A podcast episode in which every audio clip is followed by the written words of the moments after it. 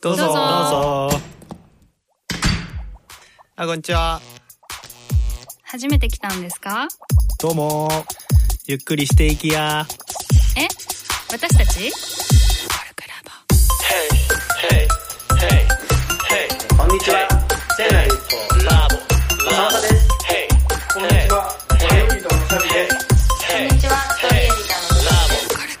ポッドキャストはコルクラボの活動や活動のテーマであるコミュニティについてコルクラボのメンバーがゆるくお伝えする番組です。はい、えー今日のテーマはシナジーについてうん、いシナジーの起こし方について。うんうん。っシナジー相乗効果とか。て書いてある、日本語では言いますが。うんうん。これよく使われる言葉なのかな？聞くけど私自分では使わなかった、あんまり使ったことないかも。これめっちゃ使う人がいて その人からしか聞かない。へえああ。そういう人からしかどういう意味で使うのその人。でもねその人のシナジーは全然相乗効果を生まない話だったから全然わかんない。ちなみにここでは？シナジーって？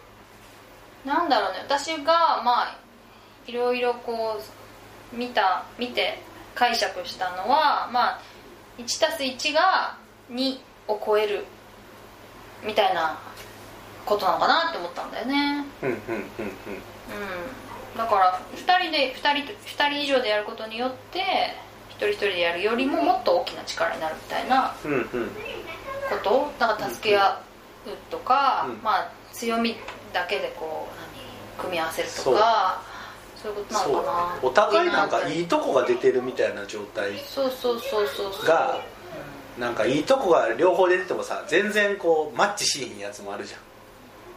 うんうんうんそうね。だからサッカーの試合で、えっと、バスケめっちゃうまいやつとラグビーめっちゃうまいやつがおってもなんかあんまマッチしひん感じ。あでもそうでもないな。これなし。そうなんかマッチするいいところが出てるみたいな状態かな、お互いの。私はねこれでお題に出てたから、うん。コルクラボの掲示板のお題に出てたから書いたんだけどその時はえっ、と知ってる人と仕事をするって書いてある仲良しの人と仕事をする、わかる、うん。それはまあそこには書かなかったけどお互いをよく知ってるからうん。生かし合えるっていうのが一つあると思います。あるよね。あと,、えーっと仕事っていうとお金が絡むわけだけど基本的にはね、うん。私のまあ認識で、まあ、私が仕事って使う時はまあお金が絡むわけだけどそれでこう、えーっと仕事をお願いして、まあ、お金をお支払いしてなんか成果を出してもらうっていうことだったり逆だったりするわけだけどその時に例えばお金以外のものとかその仕事の内容以外のもので返してもらったりすることもあるんだよね。何？例えばね私お仕事をお願いしているデザイナーさんがいるんだけどその人がこ私の子供をすごい安く見てくれてたりするの。へ私が仕事行ってる時に。ええ。はいはい。でそうだったの？そう。だから結構、まあ、持ちつ持たれつ。うんうん。でそれって仕事の中でももうあのお金と成果ってバランス取れてるんだけどさらに私は彼女に何か別のことで与え何か与えてるし彼女も別のこと返してくれてるみたいなことがもうもうもりもり起こ起こるわけよ、いいそねの周りに。仕事の周りにもりもりと。うんうんうんうん。だからそれってすごい本当にこうシナジーだなって思ったの。うんシナジーだわ。それはだからえっとすごいあの人仕事ができるからし全然知らないけど頼んじゃえば知ってこう例えば DM とかで送って素晴らしいせあのコンテンツ作りましたとかでもいいんだけど知り合いで回すからこそその周りにこうぐるぐるとこう、まあ、知り合いが増えたりとかさ、あとそのその人のさ旦那さんも一緒にさ子供見てくれてたりするの。だからねそういうなんかうん本当に相乗的にもりもりで出てくるなって思って、知り合いの人と仕事をするってすごいいいな、まあ、お友達で好きなお友達と仕事をするっていいなと思ったんだよね。なるほど、そうやな。そんな仕事ばっかりやわ最近。あいいじゃん。うん、うん。だからいいね。いいね。実際、してる人と仕事がね。うん。ありますねそれは。コルクラボってうんうん。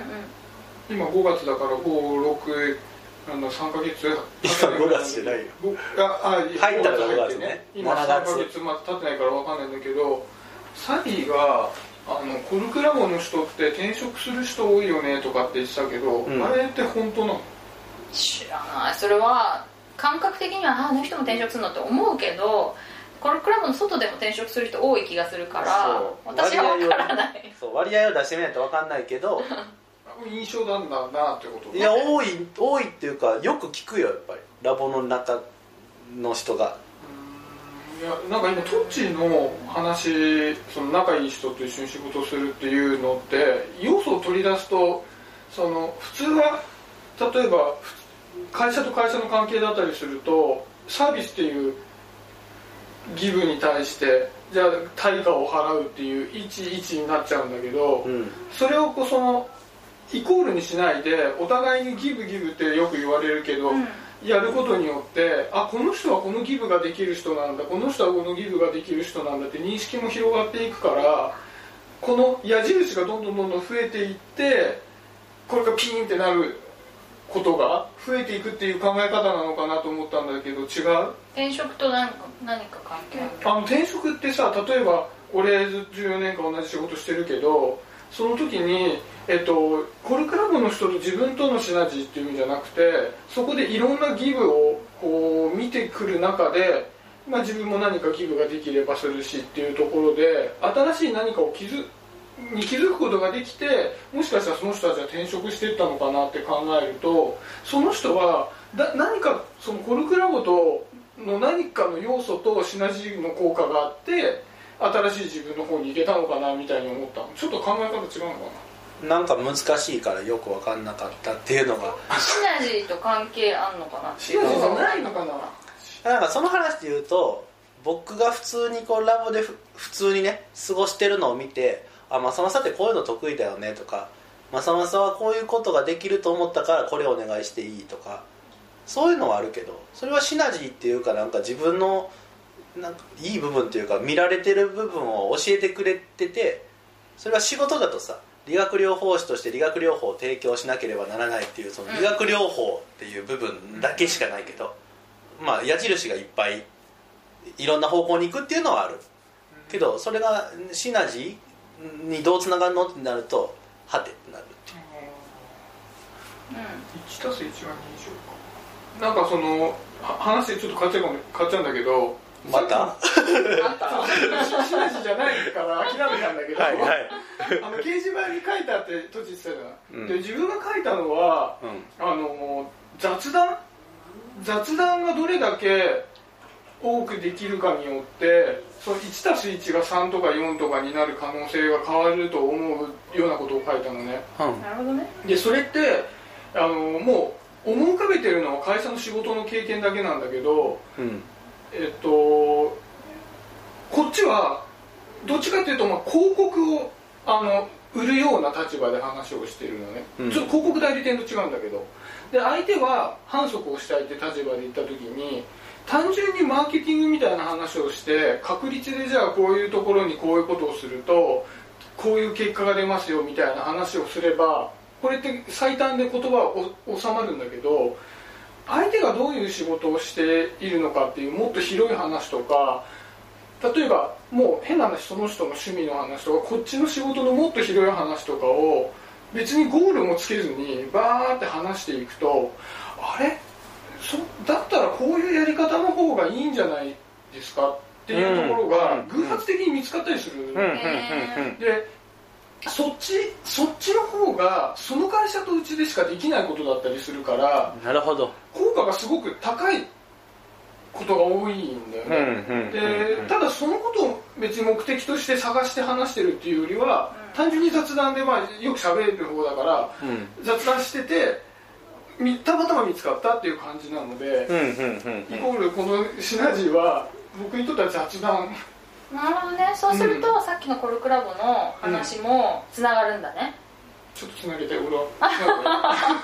つまりさそのだからさっきのまさまさのジョブディクシディスクシディスクリプション的なもう一ジョブディスクリプション的なあんたの仕事はこれですっていうふうに決められる中だと、ま あ、役割が制限されちゃうわけだよねそうそう。だけどコルクラボでいろんな活動をしてあなたにはこういう強みがあるとかこういうやり方があるよねとか今の雑談もそうだけど、うん。このいろんなところにそのせ線とかつながりができるとか強みがポッポポって出てくることによってその決められたこのここにリストにある役割以外のところでなんかこう、えー効果とか成果とかなんだろう何かこうクリエイティブなものが 生まれると。そうすると結果シナジーだよね。っていうようなことなんじゃないの？めっちゃいい顔してる。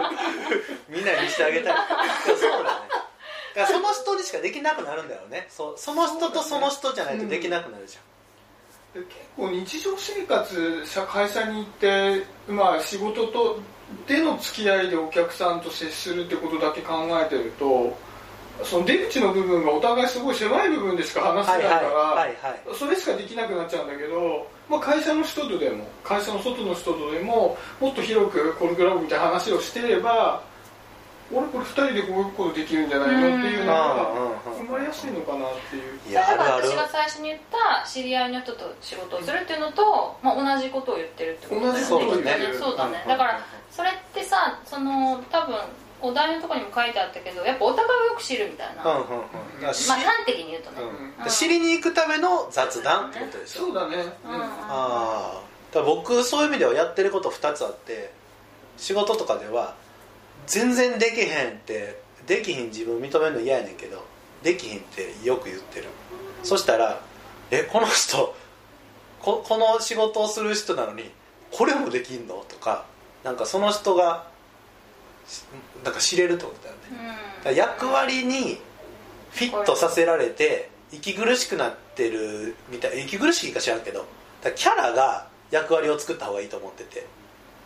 だから役割にキャラがこうグニュって埋められてる場合があるっていう。うん。まあ、キャラって言ってもまたさなんかこうなんて言うんだろうな。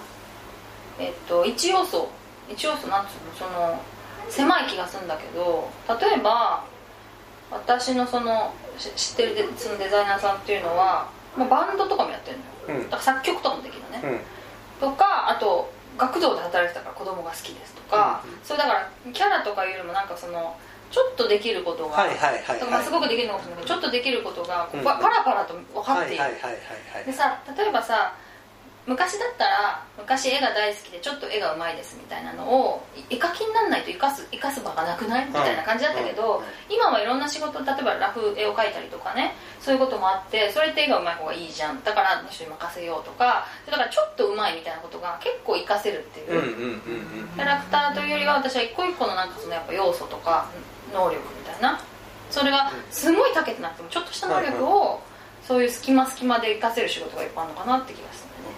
言ってること多分一緒？似てると思う。キャラって言っちゃってるけど。うんうんうん。だからそのできないっていうことでそのちょっとできるみたいなのがさぴょこぴょこ見えるから、うん。あいいじゃんこの人の方がこの瞬間いいじゃんとかって思えてであ僕やんなくていいわこの人がやってる方がいいわとかあだったら僕こうしようとかうん。思えるっていうのがそのできないっていう方法が一つともう一個は僕なんか「ありがとうレター」みたいなのずっとやっててうん。でなんか「今日のこの瞬間ありがたかったです」みたいな。向こう何もしてへんねんで。